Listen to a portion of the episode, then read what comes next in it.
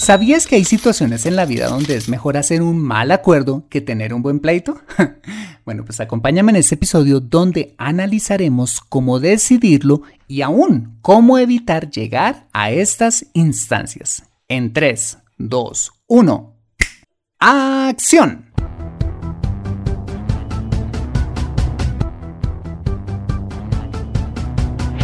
Bienvenido a Consejo Financiero el podcast de finanzas personales donde aprenderás a manejar inteligentemente tu dinero, salir de deudas, tomar buenas decisiones financieras y alcanzar una prosperidad sólida y duradera. Consejo Financiero son finanzas personales prácticas para gente como tú que desean transformar su futuro financiero. Bienvenido a bordo.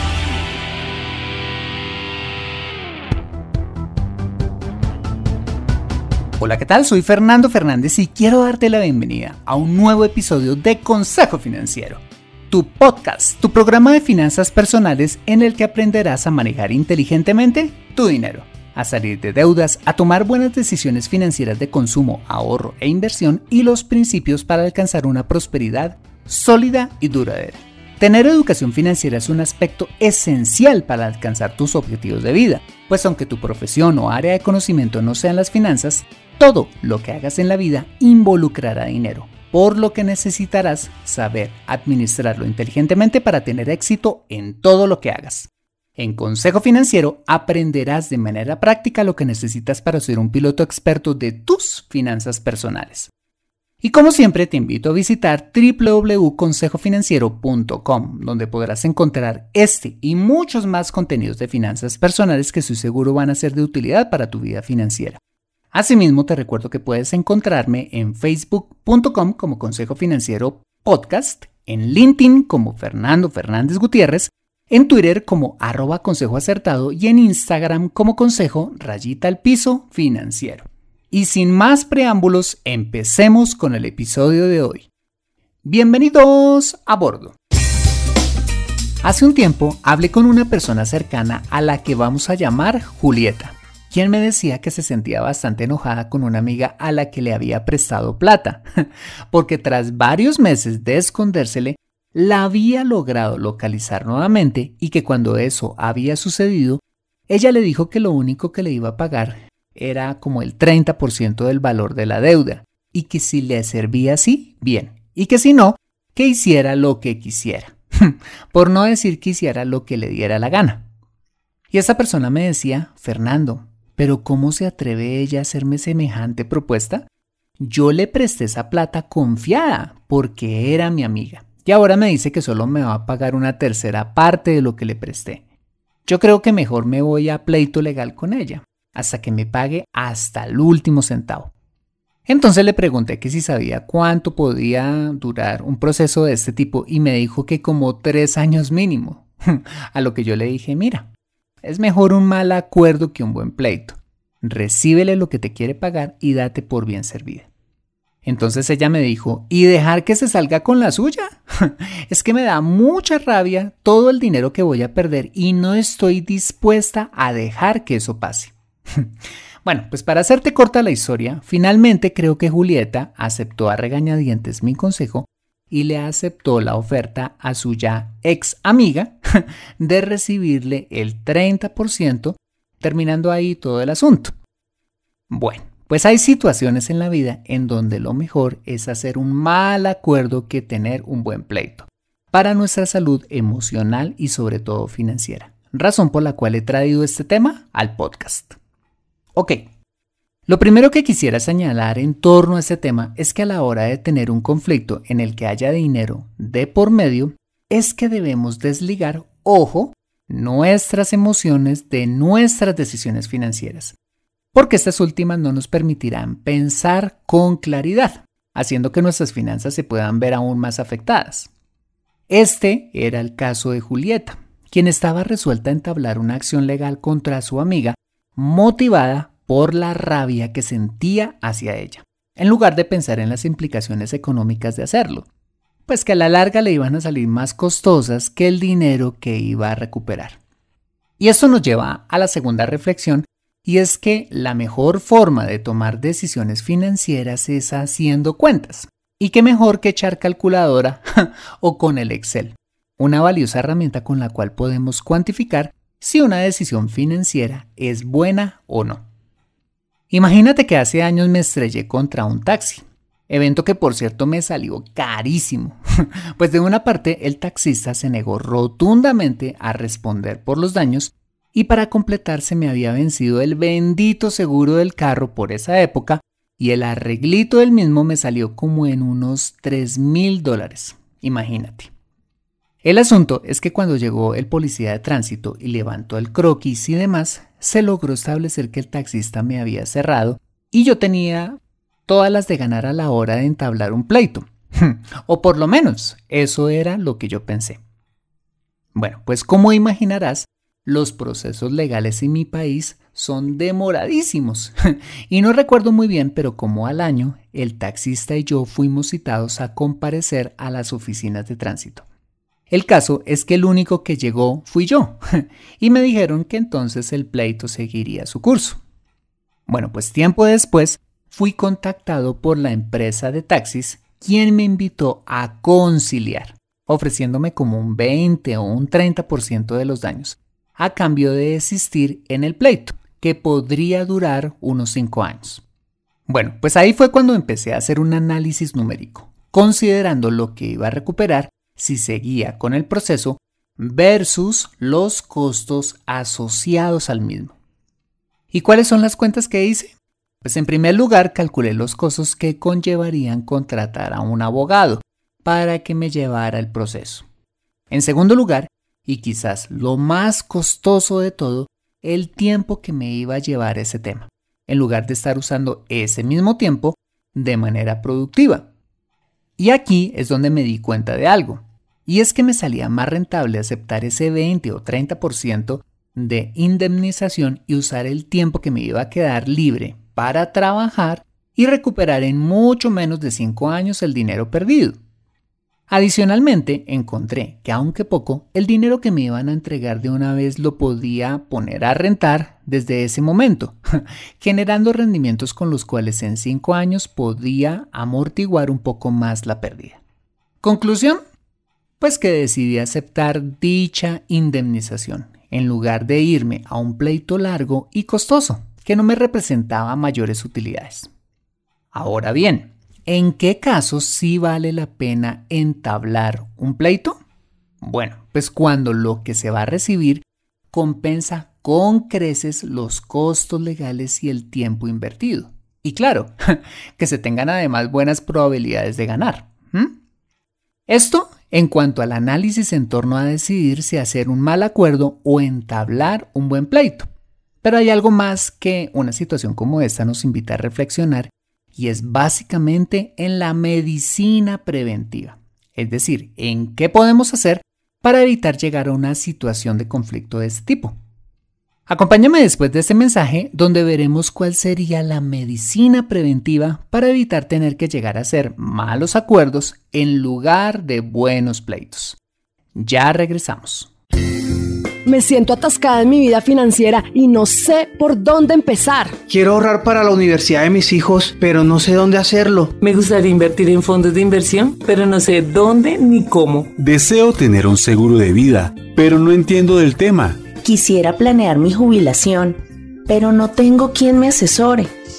Si vives en Colombia y este es tu caso, no te preocupes, ve a www.consejofinanciero.com slash asesoría guion al medio financiera y solicita la asesoría que requieres en forma personalizada. Consejo Financiero, mejor educación financiera, mejores decisiones. Regresamos a Consejo Financiero. En la primera parte de este episodio vimos cuándo sería o no conveniente hacer un mal acuerdo en lugar de tener un buen pleito y el análisis que debemos hacer para tomar una buena decisión al respecto.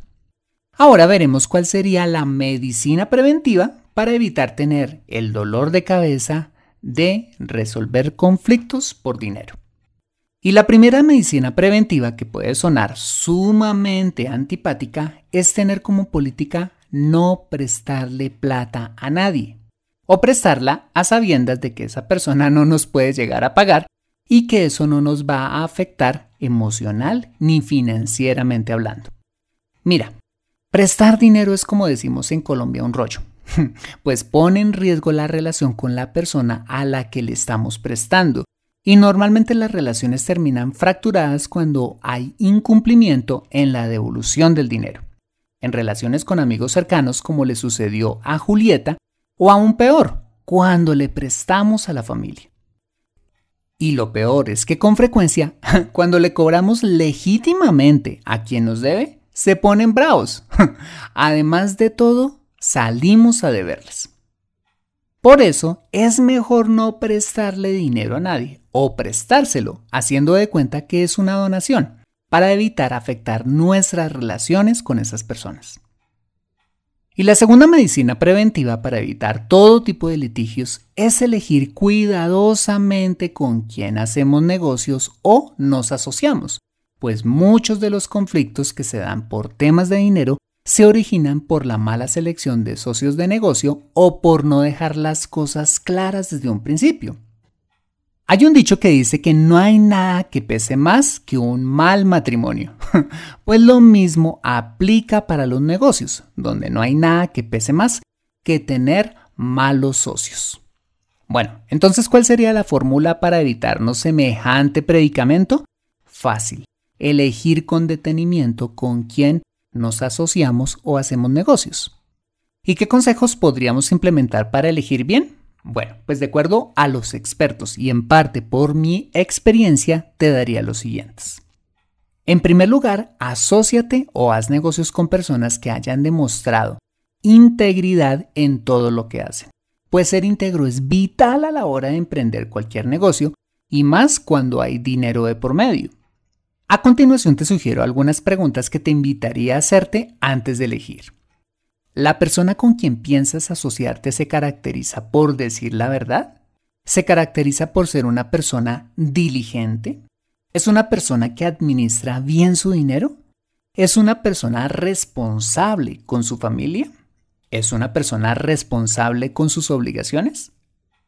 Quizás creas que estoy exagerando al sugerirte que mires todas estas cosas, porque aparentemente no tienen nada que ver con asociarte o hacer negocios con esta persona, pero créeme, quienes somos en la esfera personal refleja quiénes somos a la hora de trabajar y o hacer negocios.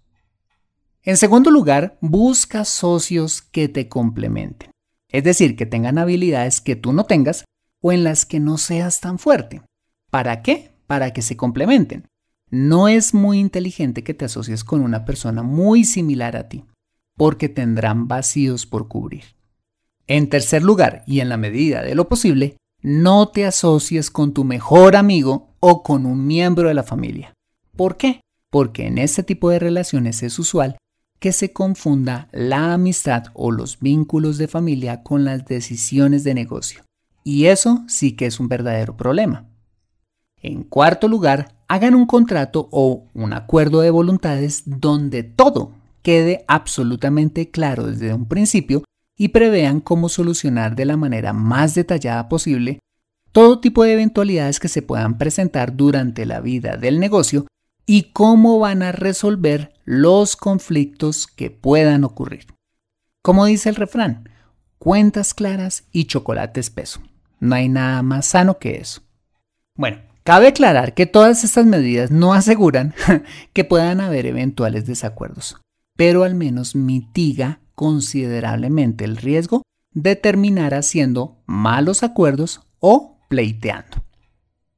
Bueno, pues este fue un breve análisis de cuándo es más conveniente hacer un mal acuerdo que tener un buen pleito y la medicina preventiva para evitar tener que llegar a dichas instancias a expensas de nuestra salud emocional y financiera. Y quisiera cerrar con lo siguiente. El dinero no debería ser motivo de conflicto. No, debería ser motivo de tranquilidad. Tranquilidad que se pone en riesgo cuando prestamos dinero o cuando hacemos negocios sin pensarlo bien.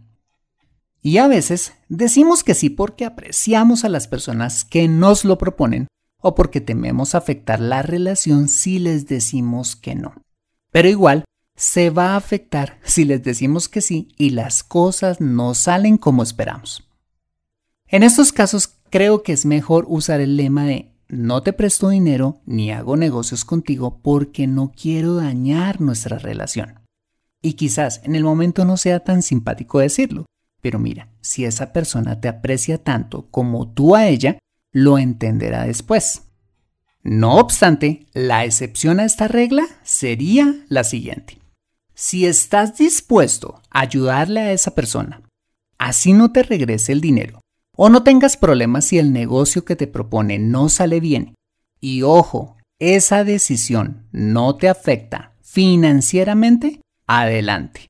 Hazlo pensando en que no es un préstamo sino una donación, en la que generosa e inteligentemente quieres ayudar, sin que esto se convierta en una costumbre, de la cual esa persona termine abusando.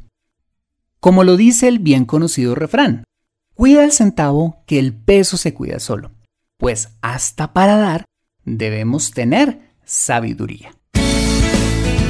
Aprende a invertir inteligentemente en Consejo Financiero.